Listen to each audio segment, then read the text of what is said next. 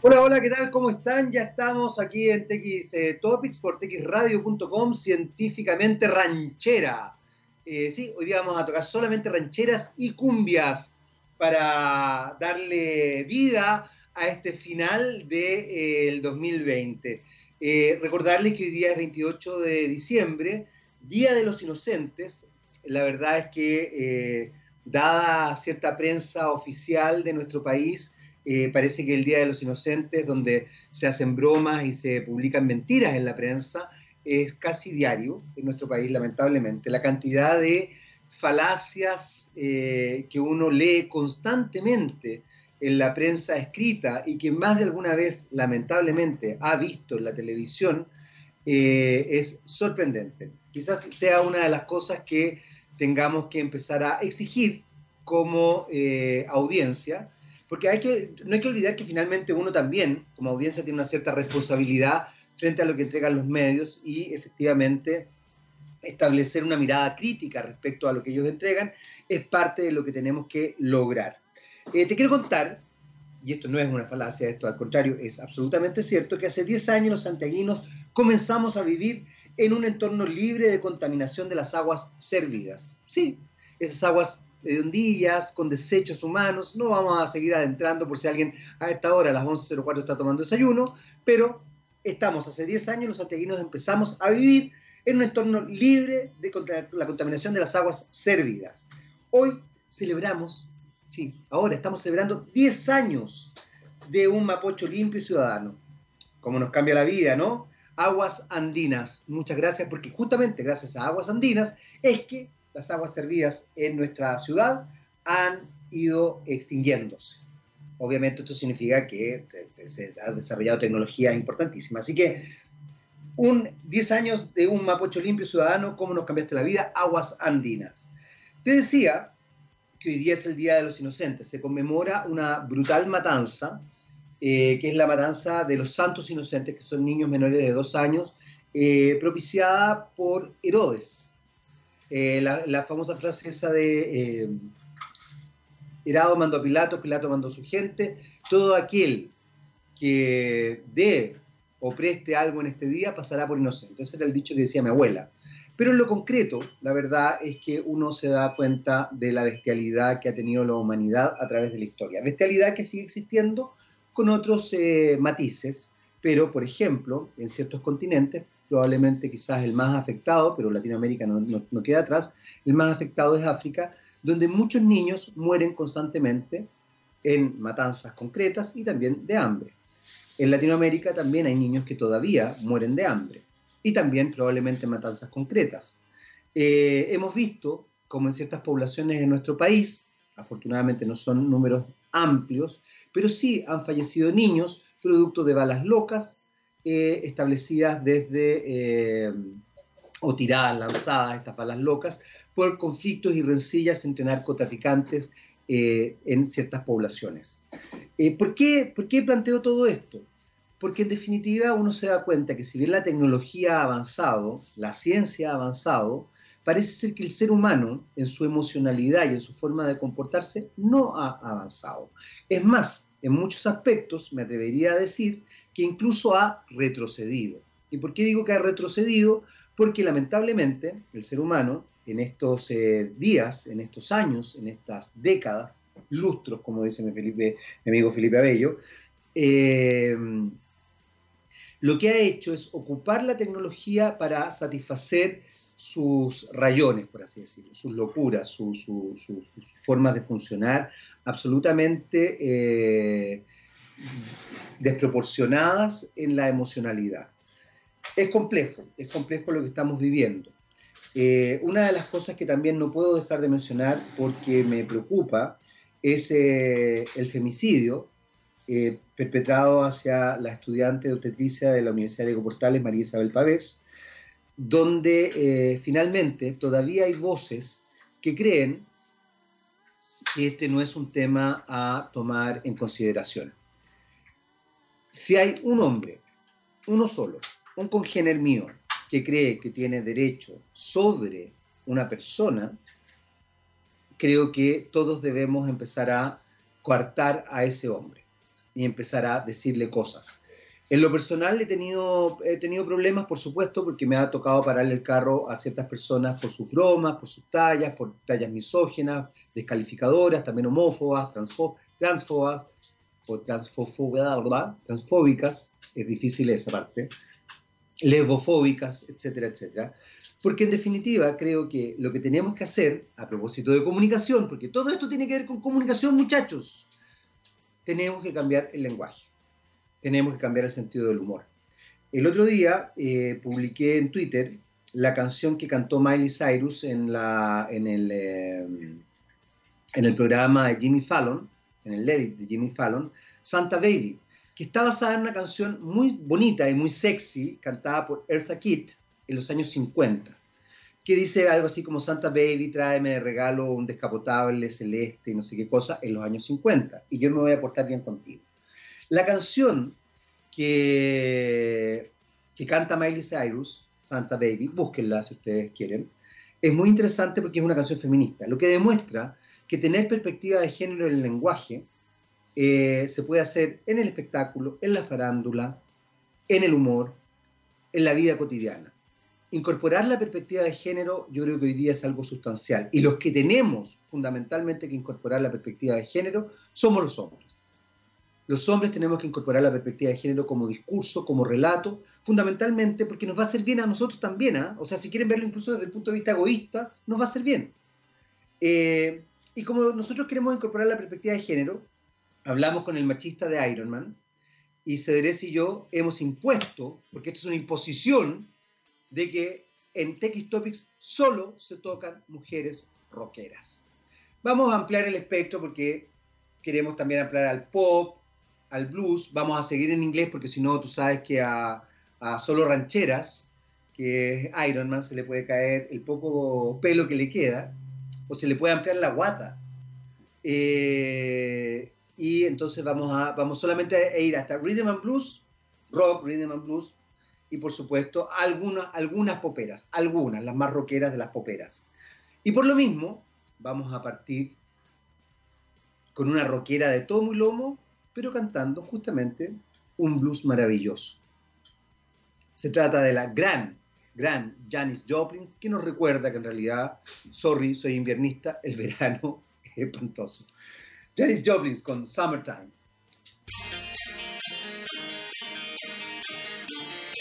Ya estamos de vuelta escuchando solo mujeres aquí en TX Topics porque hay mujeres en el rock, hay mujeres en el pop, hay mujeres en el rhythm and blues y ahí estaba la gran Janis Joplin con esa voz privilegiada, maravillosa y esta preciosa canción blusera absolutamente que nos recuerda lo apestoso que es el clima veraniego, Summertime.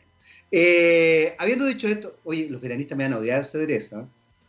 Me van a odiar. En este minuto yo creo que voy a producir una cosa así, un choque de los veranistas. Muchachos, es, un, decir, estamos en el Día de los Inocentes, en realidad amo el verano. Eh, habiendo dicho eso, eh, ya está con nosotros nuestro invitado el día de hoy. Country Manager de Cisnero Interactive Chile. Vamos a preguntarle obviamente qué es lo que es Cisnero Interactive Chile. Don Pablo Pizarro. ¿Cómo estás, Pablo? Muy bien, Jaime. Muchas gracias por, por la oportunidad, por la entrevista. Eh, he escuchado eh, tu, podcast, me encanta. Nosotros venimos promoviendo los podcasts desde hace cuatro años. Eh, sabemos que en algún momento estoy a rentar. este año Spotify nosotros somos representantes de Spotify también, después les explico un poco lo que hacemos, pero compró una empresa, dos empresas, una que hace producción de podcast y eh, compró otra que se llama Anchor, en donde uno puede subir sus podcasts en tiempos eh, reducidos y bastante con, con métricas bastante interesantes y con un modelo de negocio para el 2021 en el cual los podcasts se van a ver muy, muy beneficiados, que es un modelo de negocio muy similar a lo que tiene YouTube con los youtubers, en donde se monetiza su trabajo. Así qué que te felicito. Qué qué qué te felicito por impulsar el podcast. Además, ¿sabes por qué, Pablo? Porque creo que hoy día una de las cosas, yo, yo a ver, yo, ojo, ¿ah? yo trabajo en medios tradicionales también. Entonces quiero ser muy, muy responsable en lo que voy a decir, pero a mí me tiene muy preocupado justamente lo que pasa con los medios tradicionales, porque creo que no han sabido hacer o leer a las audiencias. Y me parece justamente que los medios menos tradicionales, que quizás el día de mañana pasen a ser, no sé si los tradicionales, pero las alternativas reales como YouTube, por ejemplo, que de, ser una red social pasa a ser finalmente un medio de comunicación impresionante, o los post podcasts o ciertas plataformas, eh, yo creo que se están transformando en una alternativa muy, muy interesante para eh, generar audiencias más críticas y más pensantes. Creo que los medios tradicionales en general han establecido una mirada muy focalizada y me parece muy interesante tu, tu comentario, Pablo, porque de hecho yo hoy día en la, en la, ¿cómo se llama? En la editorial decía, y, lo lamento, ¿ah? de verdad puede sonar divertido o, ilusorio, pero yo encuentro que es lamentable, que antiguamente no estaba acostumbrado que el Día de los Inocentes las portadas traían mentiras. Lamentablemente hoy día nos hemos enfrentado a portadas mentirosas durante todo el año eh, y que además se han descubierto, se han descubierto de forma inmediata. Eh, nos hemos enfrentado a, a, noticias, a noticias con... Eh, con imágenes de archivo mentirosos también durante todo el año. Eh, casos emblemáticos que han ocurrido en canales de...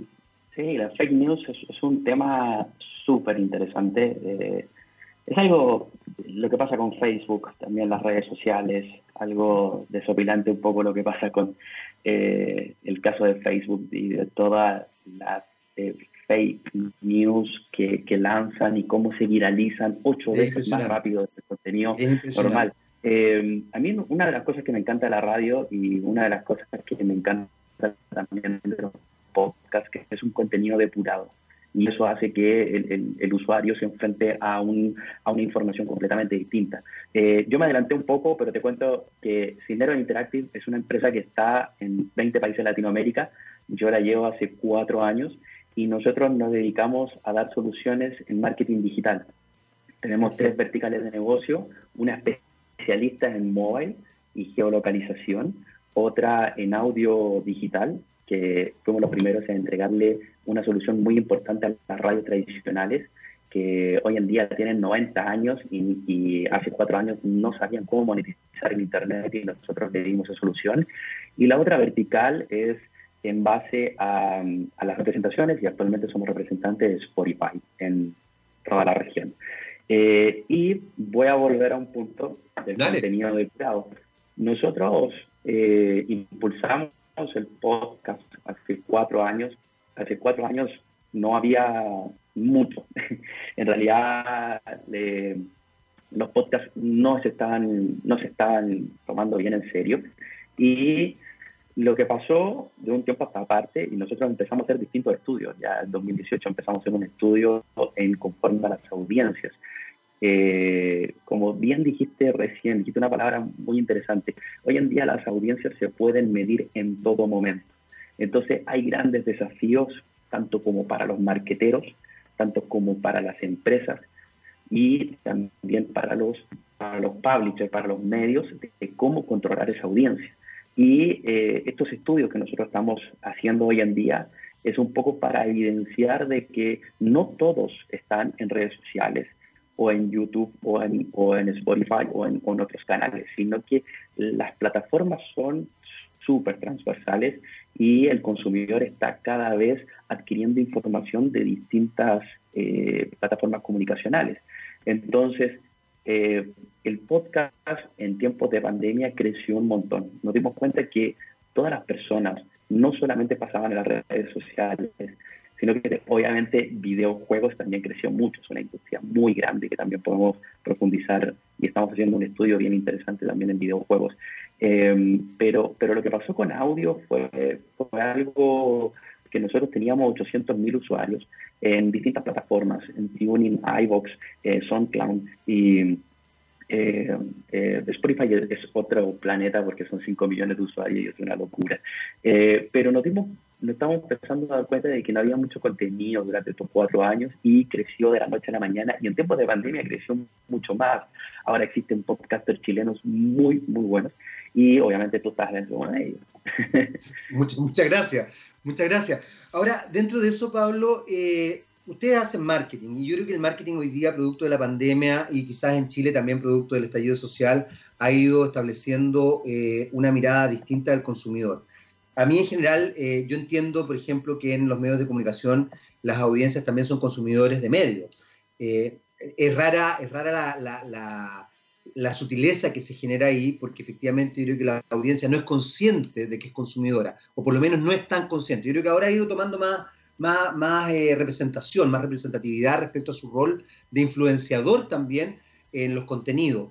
¿Cómo han ido viendo ustedes desde el marketing, y sobre todo desde el marketing eh, también, eh, como tú dices, que se escucha, ¿no? Lo, auditivo, el, cambio en las audiencias, porque también hay una cosa que es bien interesante, la radio potencia la reflexión, da tiempo para conversar, establece miradas mucho más profundas de, distintas áreas, de distintas ideas, eh, permite, permite que una persona desarrolle una idea. En general la televisión, y lo digo con absoluto conocimiento de causa, cuesta que eso pase. Yo creo que una torpeza de, cómo se fue configurando, ¿ah? eso es una opinión muy personal. Creo que uno podría tener televisión eh, con, con silencios, con reflexión, etcétera, etcétera. Pero en general eh, todavía estamos como con el, con el productor de televisión que es como, las cosas las necesito ahora, sean rápidos, den una cuña rápida, golpeen, etcétera, etcétera, etcétera, que es un poco lo que uno escucha y, vive cuando está en un set de televisión. Eh, ¿Cómo has ido viendo? Creo que te escuché. Dale. perfecto. Entendí la, la, pregunta, pero voy a hacer un, un, retroceso de un podcast que hiciste como hace tres días atrás, que eh, tuviste un invitado, Pixar Ron, ¿puede ser? Y que hablabas un poco de, del tema de la educación. Eh, y, el, y en, en, en, en, la televisión se sacó la vertical de educación, que fue como... Efectivamente. efectivamente, se sacó la vertical de educación, lo que me hace insólito. Porque siguen educando además. Lo que pasa es que, bueno, de cierto modo, ¿cómo nosotros vemos el marketing hoy en día? Hoy en día nosotros somos una empresa que da soluciones de marketing digital en donde entregamos un dashboard a los clientes, donde entregamos mucha data de comportamiento de los usuarios y de cierto modo el estilo de hacer marketing. Antes, yo te digo unos 10 años atrás, el marketero era alguien que sabía eh, posicionar bien el mensaje en las distintas plataformas comunicacionales y llegar al target. Hoy en día eso es lo básico y realmente solo puede hacer una máquina. Eh, creo que el mayor desafío hoy en día para los marqueteros eh, es generar una, una cultura, una cultura de marca que hoy en día lamentablemente no se ve en muchas eh, empresas. Eh, todos, todos quieren ser un buen retail, todos quieren vender mucho por internet, eh, transaccionar mucho en los Cyber Day, etcétera, pero se pierde la imagen de la cultura de la marca. Y, y cuando se hace una, una, una, cultura de marca, se empieza obviamente de la raíz, que es de la empresa, y después sobresale en sus spots publicitarios y en, y en su comunicación. Eh, cuando logras hacer eso, igual hay algo súper interesante con el recurso humano. Hoy en día eh, el talento, el talento de personas, eh, ya no, nadie se está interesando por trabajar en ciertas empresas. Ya la empresa no decide que trabajar en, sus, en, su empresa, sino que las personas naturales deciden dónde trabajar. Hay muchas empresas como, por ejemplo, Algramo, Green Glass. Yo conocí un montón de chicos de la universidad, eh, no hago clases al igual que tú, pero sí he estado en distintas, eh, distintas universidades donde me dicen, oye, eh, quiero, quiero ser parte de, una empresa que haga el cambio. Y, y eso creo que hoy en día vuelvo recién, vuelvo a, la, a, a lo que nosotros hacemos. Nosotros entregamos estructuras matemáticas para alinear audiencias y llegar a su objetivo. Entonces, si ya está cubierto eso, creo que el marketero hoy en día tiene la función de generar una especie de ecosistema de la marca con una personalidad eh, propia de la marca y trans, eh, eh, traspasar fronteras hasta llegar a nuevos talentos, a identificarse y para que la empresa salga, con, tenga un top of mind completamente distinto a la persona natural. Ahora, en ese aspecto, Pablo, eh, generar una cultura de marca es, algo tremendamente complejo porque requiere eh, posicionamiento en el tiempo y va estableciendo entonces ciertas dinámicas de conexión con las audiencias que son importantes. Eh, ¿cómo, podemos, ¿Cómo podemos observar o cómo finalmente Cisnero Interactive Chile observa esa conexión con las, con las audiencias? ¿Por qué te lo pregunto? Porque quizás una de las cosas que más se observan hoy día es justamente la desconexión. Eh, ayer veía un programa político donde aparecía eh, el político de la democracia cristiana Clemente Pérez, que se mandó esta frase tan maravillosa hoy día, que es casi como una especie de eslogan, digamos, cabros, esto no prendió. Y resulta que mientras él decía, cabros, esto no prendió, resulta que, por favor, tuvimos un estallido social que cambió radicalmente la forma de ver el mundo en Chile.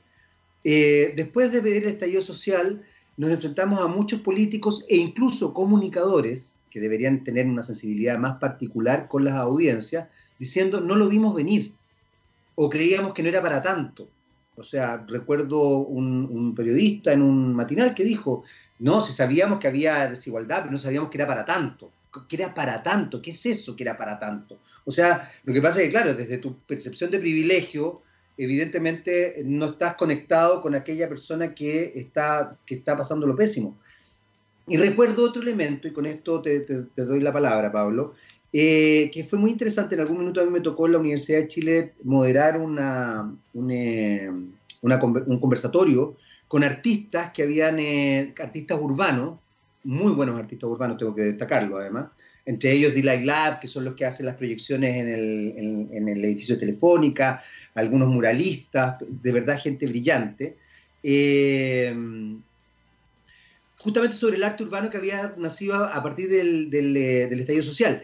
Y había un, rayado, porque no, no, era, no era un mural, sino que era un graffiti, que me llamó mucho la atención porque eh, ustedes nunca quisieron, que decía algo así como ustedes nunca quisieron ver cómo vivíamos las poblaciones y trajimos las poblaciones acá, refiriéndose a, a este feísmo, cultura del feísmo que mucha gente alega, como que feo está eh, Plaza Italia, Plaza Baquedano, Plaza de la Dignidad, como usted quiera mencionarlo, que feo está no sé qué, qué hicieron con el barrio.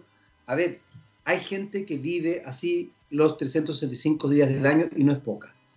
Toda esa desconexión que uno va viendo del mundo, del cual probablemente yo también he sido parte, eh, hoy día se nos enfrenta y nos golpea en la cara de manera brutal. ¿Cómo se traduce marqueteramente, porque a veces uno tiene la sensación, Pablo, que, que finalmente se focaliza todo en, una, en un cierto grupo, en una cierta élite.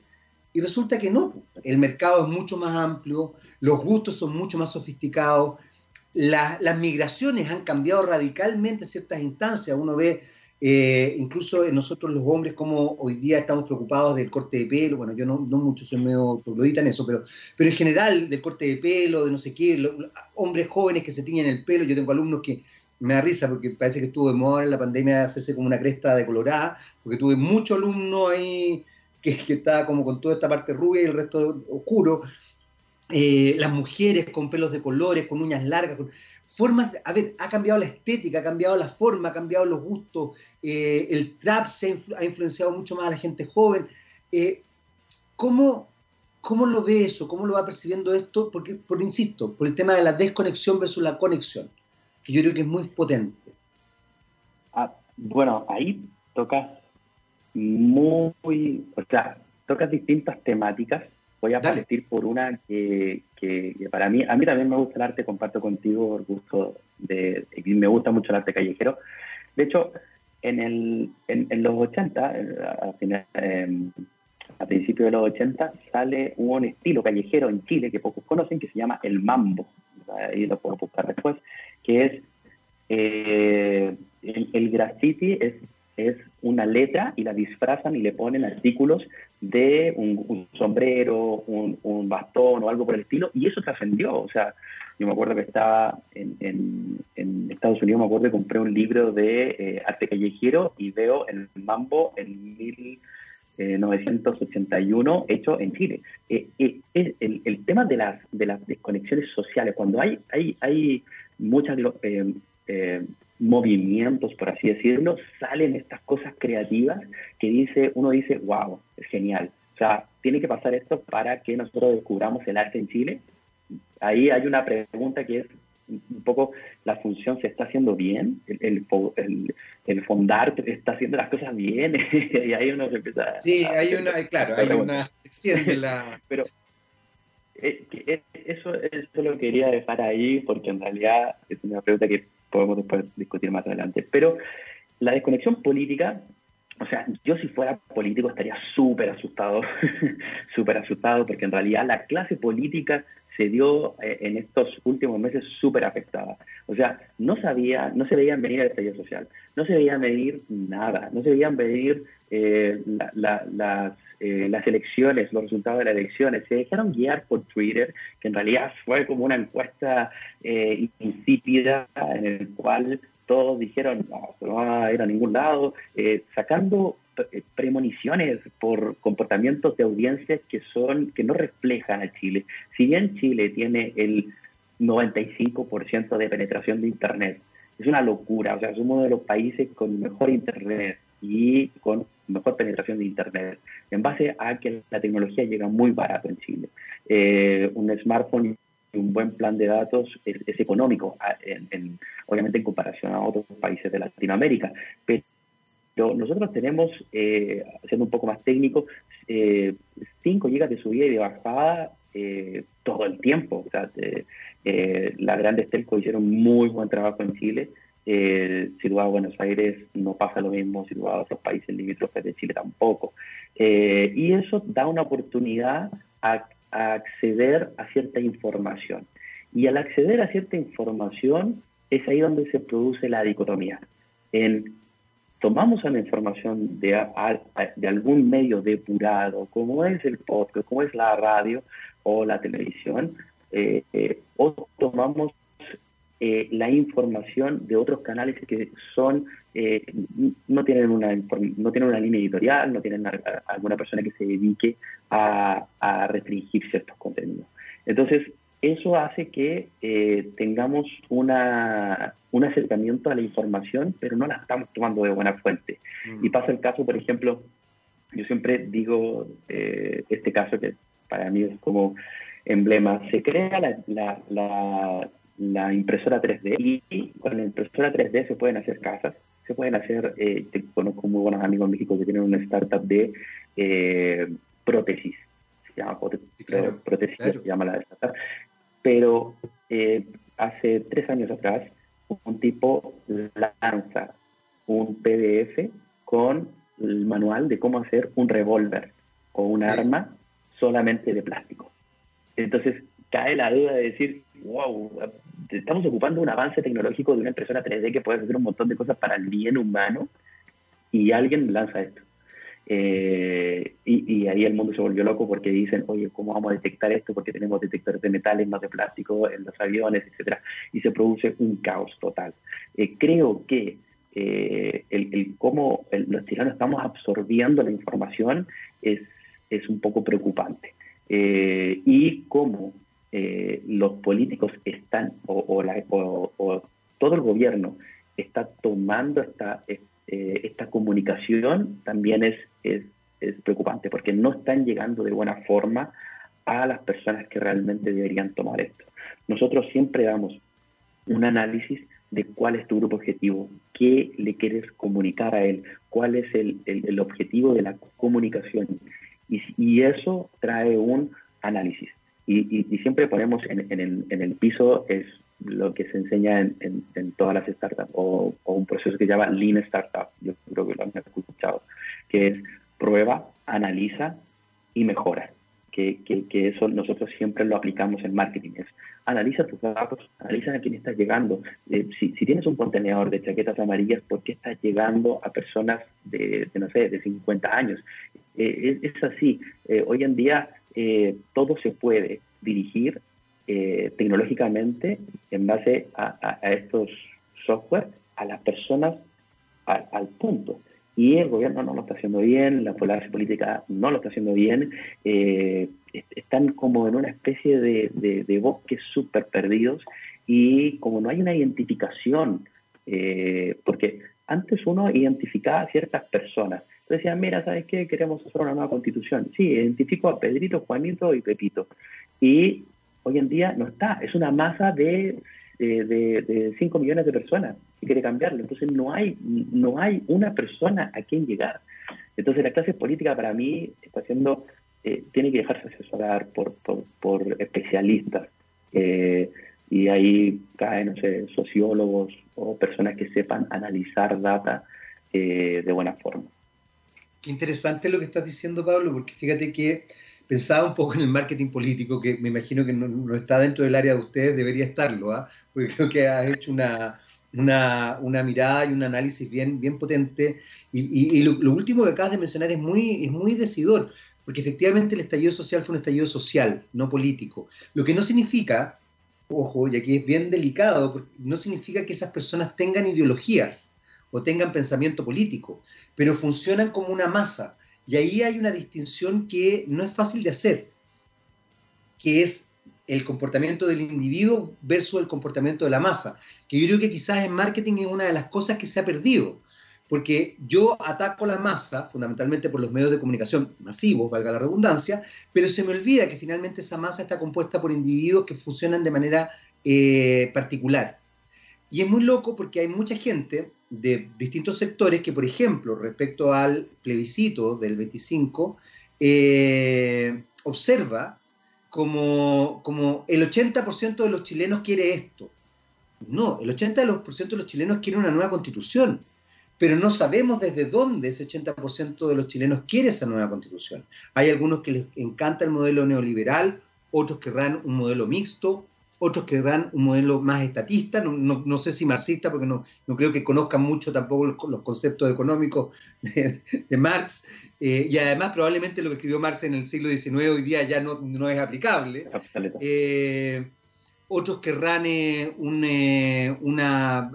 otros confunden la idea de lo liberal, otros creen que, por ejemplo, la centro izquierda, la centro derecha, la socialdemocracia, van confundiendo conceptos, entonces de verdad es muy complejo, me parece muy interesante lo que tú estás planteando desde ese punto de vista. Ahora, para tratar de, meternos en, lo que ustedes hacen desde el punto de vista del marketing, ¿cómo voy estableciendo esa distinción también, Pablo? Porque ahí hay un elemento súper delicado, porque por un lado yo entiendo la masa, digo, ok, la masa se comporta así, pero la masa, que es una cosa, a mí me da risa, mi hijo estudia economía, y siempre tenemos esta discusión, y le digo, a ver, cuidado, el mercado es una entelequia abstracta.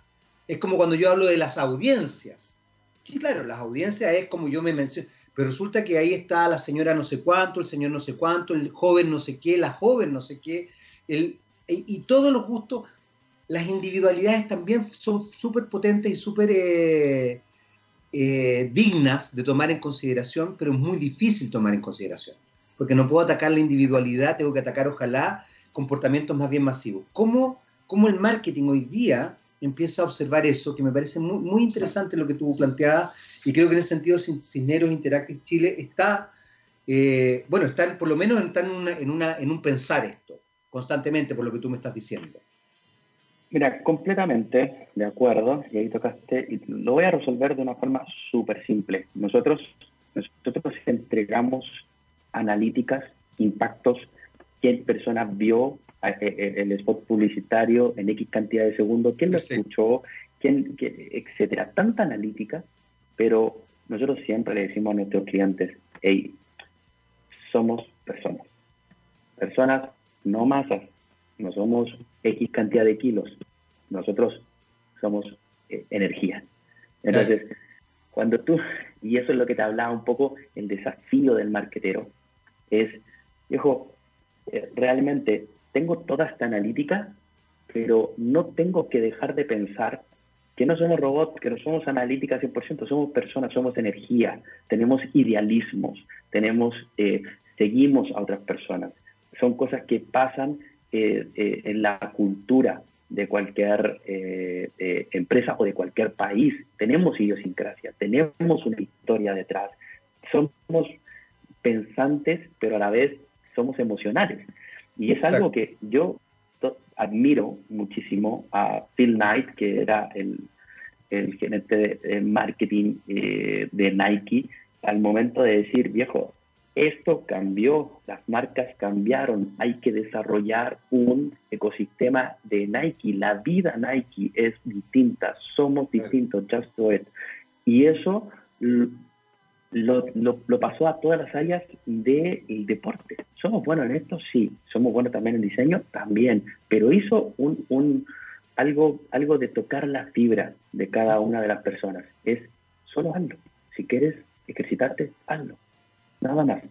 Eh, y eso creo que le falta mucho, tanto al gobierno como a la clase política y volviendo un poco también a las marcas, que es decir, si bien tengo la capacidad de tener todo un dashboard con toda la gente que me visita, que tiene mi sitio, que hace compras, etcétera, pero ¿qué pasa con el, con, con, con, con el, decirle o, el tratar de ser una muy buena empresa y decir, oye, gracias por tu compra?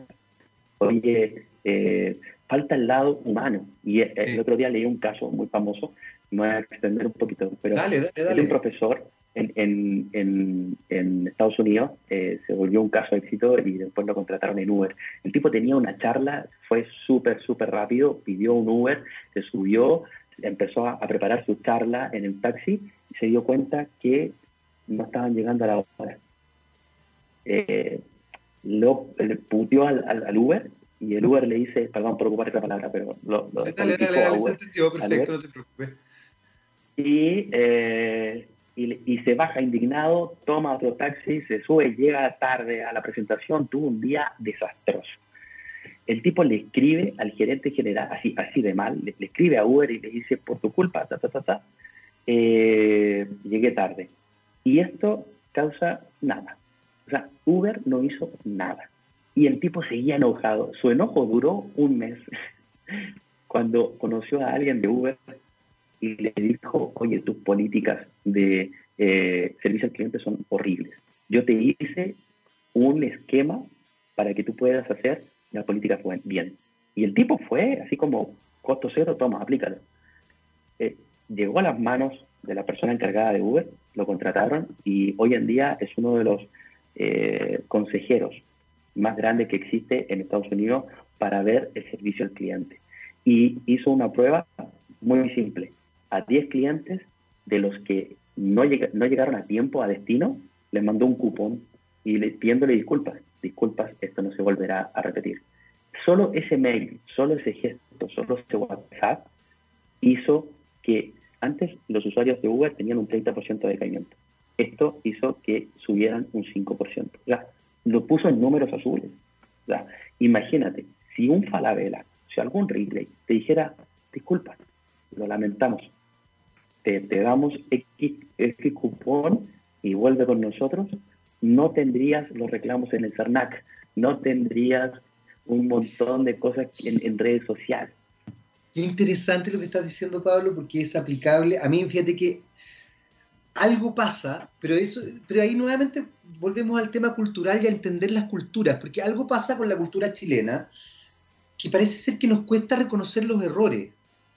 Eh, a mí me pasa, bueno, es cosa de, hay que ver a nivel político y gubernamental, pero de todos los políticos, ah, no estoy hablando solamente de este gobierno, es impresionante cómo han metido las patas y en vez de decir perdón, me equivoqué, cosa que uno ve en, la primer ministra de Nueva Zelanda, en Angela Merkel en Alemania, en Macron en Francia, eh, en, en, Canadá, en Corea del Sur, eh, que uno ve, que uno ve que los políticos de repente dicen me equivoqué, que hay políticos que renuncian porque efectivamente recuerdo un caso en Australia, creo que fue, de un, de un ministro que renunció a su cargo porque lo habían pillado, ponte tú que no era de toque de queda a producto de la pandemia, él había salido a comprar pan y renunció eh, porque dijo, no puede ser que yo dé esta imagen. Eh, lo extrapolo también a, mi área. A mí me sorprende la cantidad de veces que yo veo en medios de comunicación que en vez de decir nos equivocamos, perdón, al aire, en pantalla, eh, ¿saben qué? Dimos esta noticia, en realidad no era así, o,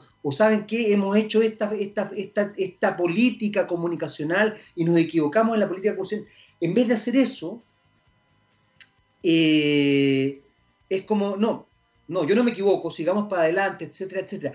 Algo pasa con la cultura chilena, y, lo extrapolo a Chile, ¿ah? porque, no, porque la verdad es que si bien he tenido la oportunidad y lo agradezco de haber viajado bastante, no, no he vivido en otros países como para absorber la cultura, ¿cachai? Entonces, eh, que me llama la atención, que yo veo que en otras partes pasa que yo veo que en otras partes hay cierta empatía. El otro día veía al primer ministro de Irlanda hablándole a los niños, el primer ministro, hablándole a los niños diciéndole que el viejo Pascuero iba a venir sí o sí, que no se preocuparan, que tenía salvoconducto. Jacinda Arden hizo lo mismo para la Pascua Resurrección, diciendo que el conejo iba a llevar los huevos de chocolate, que no se preocuparan los niños. Cosas que tú decís sensibilidad, sutileza, ver, por ejemplo, a los niños como sujetos de derecho, efectivamente, o sea, hablarle que un presidente, que un primer ministro le hable a los niños de su imaginario es impresionante. Que digan, me equivoqué. Eh, Angela Merkel hace poco pidió perdón porque, porque iba, a cerrar la, iba a cerrar la ciudad, pidió perdón. Y dijo, me duele el alma, el doctor, creo que Cupol dijo algo así como me duele el corazón hacer esto, pero yo quiero que ustedes sigan pasando las navidades con sus abuelos. Quiero que tengan abuelos para más tiempo. ¿Qué pasa en Chile que eso no ocurre? Que no, que no, de verdad parece que no. sé, siento, siento que hay una especie de, de, de, de narcisismo o, eh, no sé, eh, en el cual uno no asume que se equivocó. Y siento que nosotros siempre, eh, y esto lo voy a decir como en cultura, la cultura de Cinero Interactive siempre es, eh, me, me, me, equivoqué, tomé malas decisiones. y es puede pasar además, ¿cómo, lo, ¿cómo, lo, solucionamos? Exacto. Y una de las cosas que, voy a decir un, un caso, pero, por ejemplo, eh, Volodymyr, el presidente de Ucrania, que se llama Volodymyr Zelensky, no, perdón por el, el, pronunciamiento del, nombre, pero exacto, el tipo hace algo súper interesante cuando, cuando asume, dice, no pongan mi foto en las oficinas del gobierno, pongan las fotos de sus hijos. Y cuando estén tomando decisiones importantes, miren a sus hijos. Sí, eso. Sí. ¿Qué pasaría? Yo te voy a hacer una pregunta, Jaime. ¿Qué pasaría si uno empresarialmente tomara las decisiones como si fuera de su casa, de su familia, y no por el terror que le tienen al jefe o al presidente o al, presidente del partido político. Muy buen punto. Porque ahí te humanizas, ahí donde, oye, ¿y, ¿y qué pasaría si en realidad yo ejerciera en base a mis convicciones que utilizo en casa? Bueno, ahí es donde nosotros decimos, mira, nosotros como Cinero Interactive te damos mucha información de todo lo que tú quieres saber del cliente, pero tu capacidad de humanización y de ser un poco empático con las audiencias es qué vas a transmitirles. Claro. Me quedo pensando, me quedo pensando, Pablo, porque tienes toda la razón y yo creo que justamente eso es lo que pasa. Y ahí hablamos, volvemos un poco a lo que hablábamos hace un rato, la desconexión. ¿Qué pasaría si es que tú tomas una decisión entendiendo que, por ejemplo, tu papá, no sé de qué edad son tus papás, pero mis papás son grandes, mayores, digamos, personas mayores, eh, tuvieran que, en vez de estar en una clínica privada, tuvieran que esperar en un consultorio, no sé, días a que los atiendan para una operación y, podría, y pueden morirse o se mueren. ¿Qué pasaría si tu hijo, en vez de no sé qué cosa, o, eh, está siendo educado en un lugar donde tú te das cuenta que no lo educan bien? ¿Qué pasaría si es que no tiene esa posibilidad? O sea, de verdad yo creo que, eh, bueno, la empatía. Tú decías algo, Pablo, hace un rato, que es bien interesante y es divertido porque yo lo, mencionaba en la editorial antes de, tomar contacto contigo, que, tiene que ver con cómo nosotros hemos avanzado científica y tecnológicamente, pero no hemos avanzado emocionalmente. Algo pasa con, eh, bueno, lamentablemente yo, yo también me refería ahí al, al femicidio del que fue víctima una, una joven estudiante de la Universidad Diego Portales, que supimos la semana pasada para Navidad. Eh, pero algo pasa que no estamos tomando conciencia. Algo pasa con la salud mental de nuestro país también. Vuelvo, vuelvo a focalizarme en nuestro país porque, porque, claro, puede ser que todo el mundo me diga, ay, pero la salud mental de todo el mundo. Sí, ok, está bien. Pero, pero en nuestro país algo pasa, algo pasa que hay una desconexión. Volvemos a la desconexión.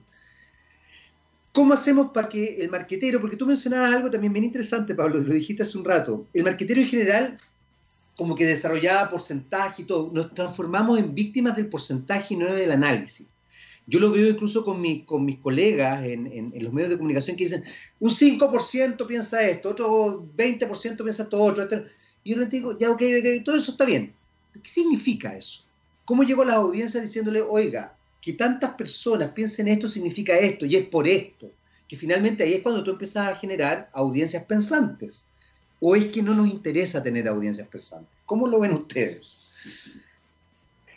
Sí, ahí en realidad le dejamos la incertidumbre a cada uno de nuestros clientes. Nosotros tenemos más de 200 clientes y en realidad en Chile existen que según la SOFOFA, más de 800.000 empresas constituidas, eh, las pymes han aumentado un 30%, etcétera. Todos los clientes que nosotros tratamos a todos los clientes por igual, pero les dejamos todo a la decisión de cada uno de, los clientes. nosotros vemos variables, le, le entregamos la data, pero de cierta forma ellos deciden qué hacer con ella.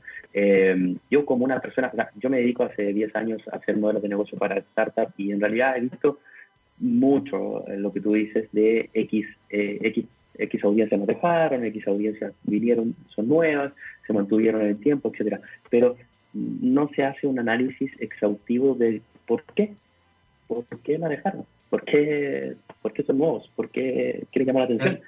Y es ahí donde siento que esa, esa poco, poco análisis, de que nos dejamos influir mucho por los números y nos dejamos eh, dejar guiar por la zanahoria más grande. Uy, este, este, este, este KPI está muy grande. Este KPI está muy démosle fuerza a ese. Y, como, ¿y el resto? ¿Qué pasó con ellos? Eh, y es ahí donde yo, yo siempre, siempre eh, está la analogía de decir del hijo o de los estudiantes, los mejores estudiantes. A los mejores estudiantes le dices, oye, tienes que, ayudar al resto. Pero no le estás, lo estás limitando a crecer más. Y al resto lo estás diciendo, oye, alguien te va a ayudar. Es como, oye, en realidad no. Todos podemos sacar análisis distintos, trabajemos de una forma distinta acá, trabajemos distinto allá y sacamos adelante. Claro, es que, es un muy buen punto, ¿ah? es que es cierto eso. Fíjate que la analogía que vas a hacer con los estudiantes es muy importante. Yo hago clase y yo me he dado cuenta que todos los estudiantes son particulares y aprenden de manera distinta y diferenciada. Y hay algunos, también pasa, que uno tiene que hacer la pérdida, por así decirlo. Que en el fondo quizás lo único que les interesa es pasar el ramo, pero no les va a interesar tu ramo. Y hay otros que por el contrario van a tomar algunos elementos y van a entender sutilezas o van a captar y van a profundizar. Y otros incluso, que, lo, que, pueden ser hasta buenos estudiantes, en realidad lo único que les interesa no es aprender, es pasar rápido porque tienen una capacidad más, más fuerte. Y probablemente pierdan la posibilidad de entender las cosas que tú estás tratando de enseñarle. Entonces es muy interesante eso, porque efectivamente el consumidor establece una vinculación distinta con los productos desde distintas perspectivas. Ahora tú mencionabas, por ejemplo, el KPI, pero es importante también entender por qué se produce un KPI más alto en ciertos, en ciertos sectores y no en otros. Eh, y ahí tampoco se hace análisis. Uno solamente se queda en... El, a ver, insisto, somos víctimas del porcentaje. El otro día leía un artículo muy interesante que decía que efectivamente hemos terminado siendo víctimas de, esta situación como de, del, del número sin entender el número. Y yo me acuerdo de mi maravillosa profesora de matemáticas en el colegio, que ella siempre decía, no hay que aprender fórmulas, hay que entender el porqué de las fórmulas. Y la verdad es que eh, fue tan maravilloso que más allá de que yo me haya dedicado al área humanista, me hizo entender e incluso amar las matemáticas, porque las entendí. Entendí las matemáticas, no, entendí, no, repetía como los 2 más 2 son 4, entendía por qué 2 más 2 son 4. Y eso es cuando tú logras entender, es como que es como cuando la gente aprende un idioma, cuando de repente se abre la cabeza y dice, oh, lo entendí, ya llegó. No tengo que estar traduciendo, llega nomás, llega, pienso. Que probablemente es lo que le pasa a los niños cuando empiezan a hablar, que es muy bonito. Que de repente dicen, oh, esto significaba esto, ¿verdad? ¡Wow! ¿Cómo, cómo, cómo lo van? Dale, dale. Mira, nosotros en realidad tratamos siempre de guiar al cliente, de, de, dirigir o direccionar, guiar en algún paso de que, de que los clientes eh, eh, puedan entender las audiencias, pero hay veces que, sí, en Latinoamérica en general somos súper ansiosos y siempre estamos pensando en corto plazo para poder llegar a los números. Eh, hoy en día, una de las cosas que, por ejemplo, yo respeto mucho es la planeación, el ver el futuro, el cómo tú ves el año 2021 o, o, cómo haces análisis del tema, independiente si en el día a día está álgido, está vertiginoso el mercado, etcétera, con, muchas variables, ¿cómo tú como profesional lo ves? Eh, creo que esa pregunta no, no está dentro de cada uno de los, de los marqueteros hoy en día, porque ven algo global y dicen, uy, no, tenemos que hacer algo, eh, saquemos este, este indicador que está muy fuerte, así que ahí lo potenciamos, esto no, olvídate, chao. Y ese análisis es de minutos, segundos.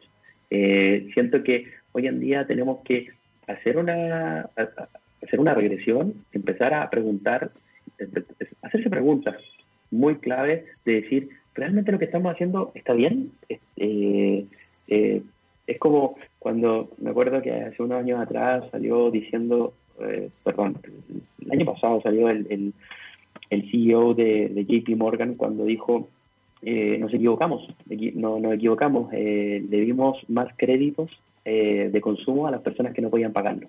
No visualizamos que el común denominador del, del estadounidense, del americano, recibe 40 dólares, eh, no alcanza a recibir 40 dólares diarios de, de, su sueldo. Y, eh, dimos plata de nuevo. Eh, y, y, fue como, wow, ¿cómo no hiciste ese análisis? Eres JP Morgan, o sea, ¿cómo no, no, no, no vas a tener esos números? Y es así, es como que, uy, este indicador está súper bueno, sí, démosle este producto, ¿qué es lo que es? No, es consumo, es un préstamo de consumo. Ah, que salga. Y sale como pan caliente y de repente, uy, digo, mucha plata, lo sentimos, ok, vamos para otro lado. Pero ese tipo de cosas creo que eh, hay que preguntarse. ¿Está bien lo que estamos haciendo? ¿Está bien lo que estamos direccionando la, situación? ¿Está bien si es que retrocedemos un poco? No, no hay que retroceder jamás. En Chile no se retrocede. Claro, es que yo creo que ahí, ahí hay un elemento muy importante. Pablo, se nos acabó el tiempo. Eh, pero yo espero que, tenerte nuevamente acá en el programa, porque además, eh, bueno, el marketing siempre es, es, una disciplina fascinante y permite además entender el mercado, sobre todo como lo están desarrollando ahí en Cisnero Interactive Chile, eh, tener la capacidad de análisis. Así que muchas, muchas gracias por, por habernos acompañado el día de hoy. ¿ya? Gracias a ti, Jaime. En realidad, muy bueno tu trabajo y muy bueno el podcast. Ya soy ahí fan. Muchas gracias, muchas gracias. Y bueno, ahora vas a estar tú también en el podcast, así que para que ustedes puedan eh, reescucharnos aquí por texradio.com, Topics por supuesto. Don Gabriel Cedrés, mujeres, solo mujeres, ya lo sabe, y nos vamos con Four Non Blondes, Calling All the People, y los dejo obviamente con Gabriel León y Rockstar, un rockstar hablando con otro rockstar.